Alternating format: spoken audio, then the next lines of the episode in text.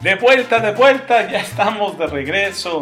Gracias por acompañarnos aquí en tu programa Alta Dirección que hoy está dedicado a la mujer, a la mujer mexicana que esforzadamente lucha todos los días por llegar a la alta dirección de empresa. Hablamos de mujeres hoy, hablamos de empresa, también de derecho, Ay, nos referimos a esos tacones lejanos, muy, muy lejanos todavía de la alta dirección. Y ahorita en este espacio así chiquito vamos a hablar de la abogada de empresa. También, por supuesto, parte importante de este universo de mujeres que aspiran a ingresar a las filas de la alta dirección. Porque como todas las mujeres desafortunadamente aquí en México, además de las barreras patriarcales que les impiden subir en la escalera corporativa, las abogadas de empresa también enfrentan dificultades que, aunque irónico, tiene el rostro de mujer. Esas dificultades, aunque sea y suena ironía, también tienen el rostro de mujer. Así que cuidado, eh, cuidado, cuidado. Afortunadamente hoy, claro, como nunca, más vale tarde, dicen, eh, los empresarios inversionistas ya están poniéndose de acuerdo con respecto a que la diversidad de la alta dirección, pues sí, mejora la calidad de los debates organizacionales y la toma de decisiones. Más aún, les gritaría yo con energía, la diversidad impulsa los desempeños financiero y corporativo de la empresa. El hecho de que las mujeres no lleguen y triunfen en mayor número en puestos de alta dirección, desafortunadamente, no es solo un asunto de género. Ahí tienes el síndrome de la abeja reina como ejemplo, Es un problema social anclado a nuestra idiosincrasia nacional, desafortunadamente, por decir lo menos. Afortunadamente, hoy la mujer cuenta con más información, incluso tiene una carrera profesional. Es más, es más, un gran número de mujeres ya posee estudios de posgrado y como nunca, la mujer tiene una gran inquietud intelectual y ya cuenta con los espacios laboral, académico, político incluso para ejercerla. Pero pues sí, igual experimenta incertidumbre emocional, vive con estrés y tiene miedo sobre su futuro. Es algo que desafortunadamente también es una triste realidad. Y es que más allá de los estilos de dirección, sí, hombre, propios de la mujer u hombre, bien nos valdría entender que el actual paradigma de los negocios gira alrededor de los derechos humanos, lo hemos comentado en, varias ocasiones, incluso en este mismo espacio. Eh, gira alrededor de los consensos, de la reputación corporativa, también de la sustentabilidad, de la capacidad de convencimiento, de la persuasión, también de la seducción bien entendida en términos sensoriales.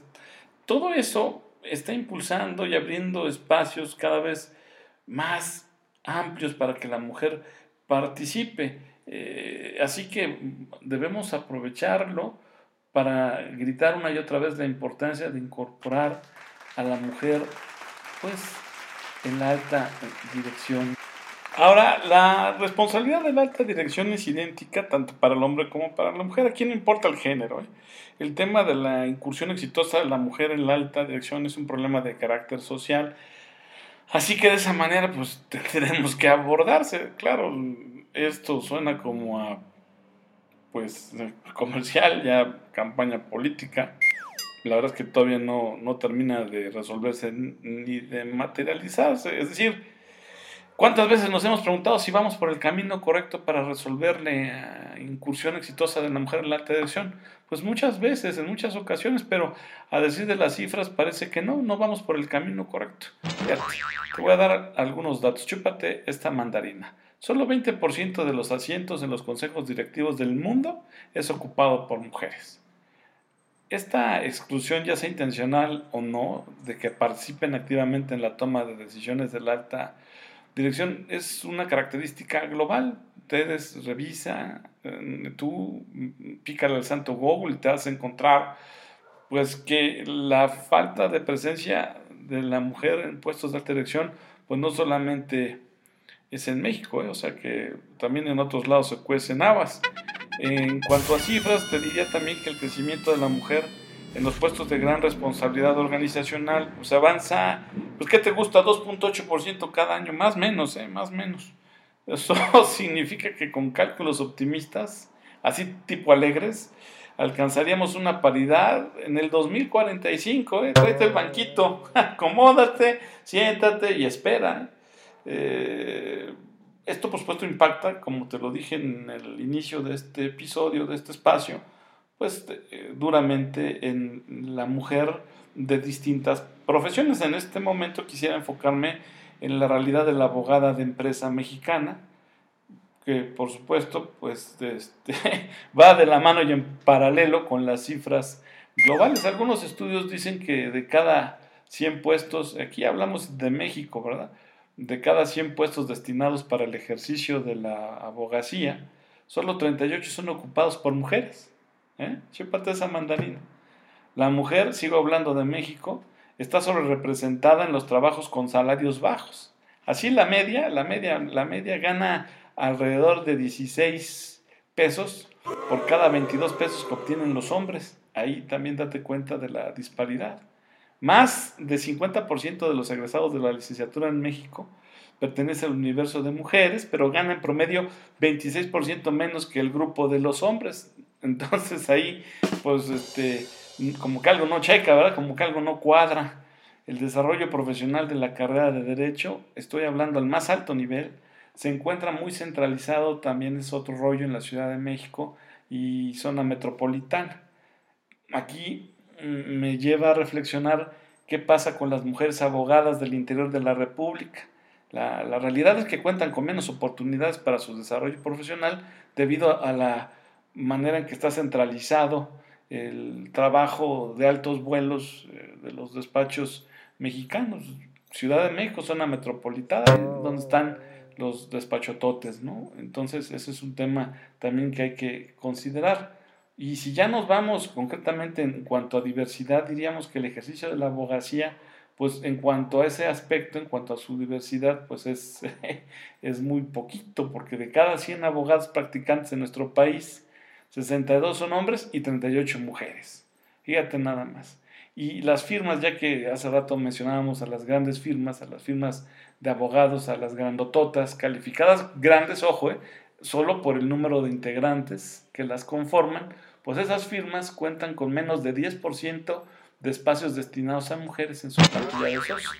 Y en muchas ocasiones, eh, chúpate la mandarina, ninguna mujer forma parte de tan selecto grupo. Así que, pues, ante tal panorama, la alta dirección de empresa tiene que esforzarse por replantearse cuál es su propuesta de valor para los clientes, identificar cuáles son los recursos claves con los que cuenta, qué procesos críticos son torales en su transformación y cómo integrará la fórmula de utilidades pertinente para mejorar su modelo de negocio. Esa es su gran responsabilidad.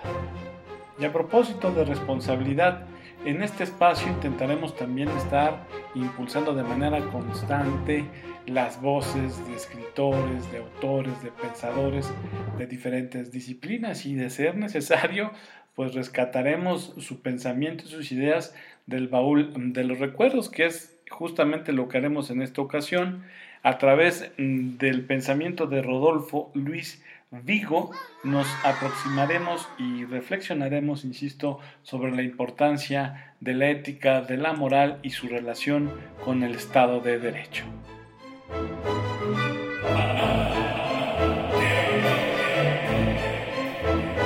¿Qué tal? ¿Cómo están? Bienvenidos a Alta Dirección, que en esta ocasión tiene como invitado especial nada menos desde Argentina al doctor Rodolfo Luis Vigo. Él es abogado, licenciado en ciencias políticas y doctor en ciencias jurídicas y sociales. Fue juez muchos años de la Cámara de Apelaciones en lo civil y en lo comercial y ministro de la Corte Suprema de Justicia de la provincia de Santa Fe Argentina. Es un honor tenerlo aquí. Además, fue corredactor junto a Manuel Atienza del Código Modelo de Ética. Doctor Rodolfo. Muchas gracias, Luis. Un gusto y muchas gracias por la invitación. La filosofía del derecho, la cual es su especialidad.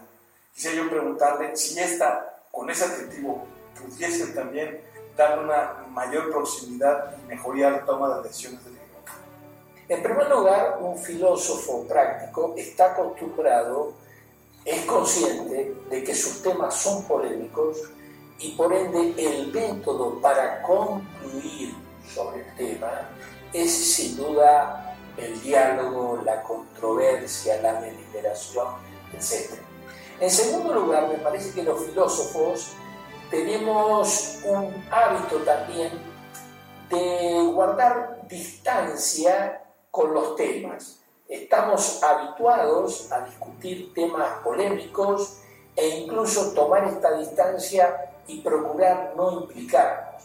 Y en tercer lugar, me parece que los filósofos estamos acostumbrados, por nuestra especialidad, a hilvanar, por lo menos nos han enseñado, a hilvanar discursos racionales, lo cual supone identificar cuál es el problema y no irme por la rama. Y agregaré un cuarto eh, argumento en favor de la filosofía, que ustedes saben que hoy en día hay mucho desarrollo de las llamadas éticas del diálogo, Habermas, Alexi, etcétera, la responsabilidad también. Y también exactamente, de la responsabilidad. Y por ende, en estas éticas se sabe que para que haya diálogo racional, para que haya diálogo racional, efectivamente tiene que haber una cierta actitud ética.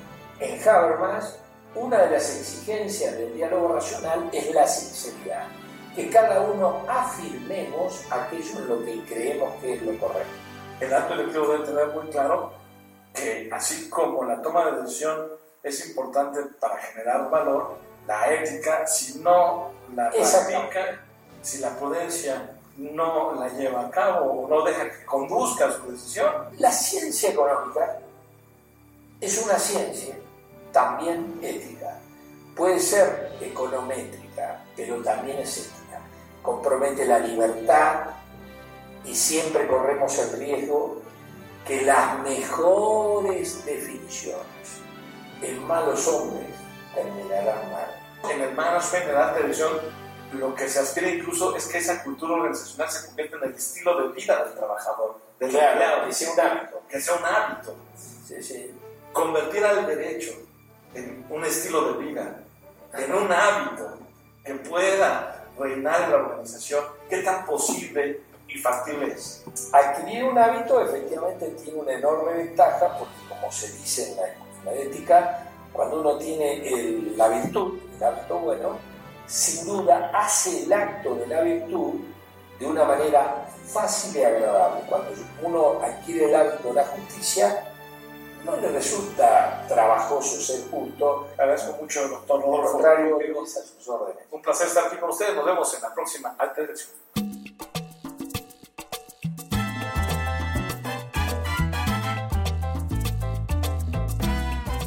¡Eh! ¡Eh!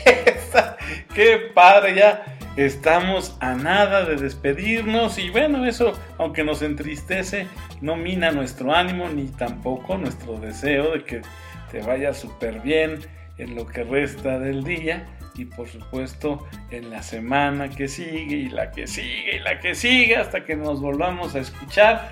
Que te vaya muy bien, pero no me voy a despedir sin hacerte la recomendación de los clásicos. Acuérdate que quedamos nosotros que eh, pues íbamos a intentar que cada que nos escucháramos, que nos sintonizáramos, hablaríamos de la importancia de los clásicos, eh, textos clásicos que como su nombre indica, provienen de clase, sinónimo para griegos y romanos de proporción y buen gusto. Algo que es, eh, vaya, disfrutable, que es un deleite para la mirada y que pues nos permite a nosotros eh, continuar con nuestra formación humanista, porque lo que se necesita es una dirección humana, que esté pensada para fortalecer, eh, por supuesto, nunca violentar la dignidad humana. Entonces, eh, ¿recuerdas la ocasión anterior? Hicimos la recomendación de un par de autores con respecto a estos textos clásicos y ahora, bueno, pues vamos a recomendarte otros dos autores para que por favor pues incrementes esa formación humanista. Eurípides es uno de los autores clásicos que te recomendamos. Por supuesto, échale un ojo a sus tragedias, Platón es otro autor que te eh, recomendamos y bueno, pues si puedes revisar las obras completas, pues te será este autor de mucha utilidad. Ya nos vamos, es un gusto estar aquí como siempre. Cuídense, mucha salud, diviértanse, disfruten, la vida dicen, la vida dicen es corta. Hasta la próxima.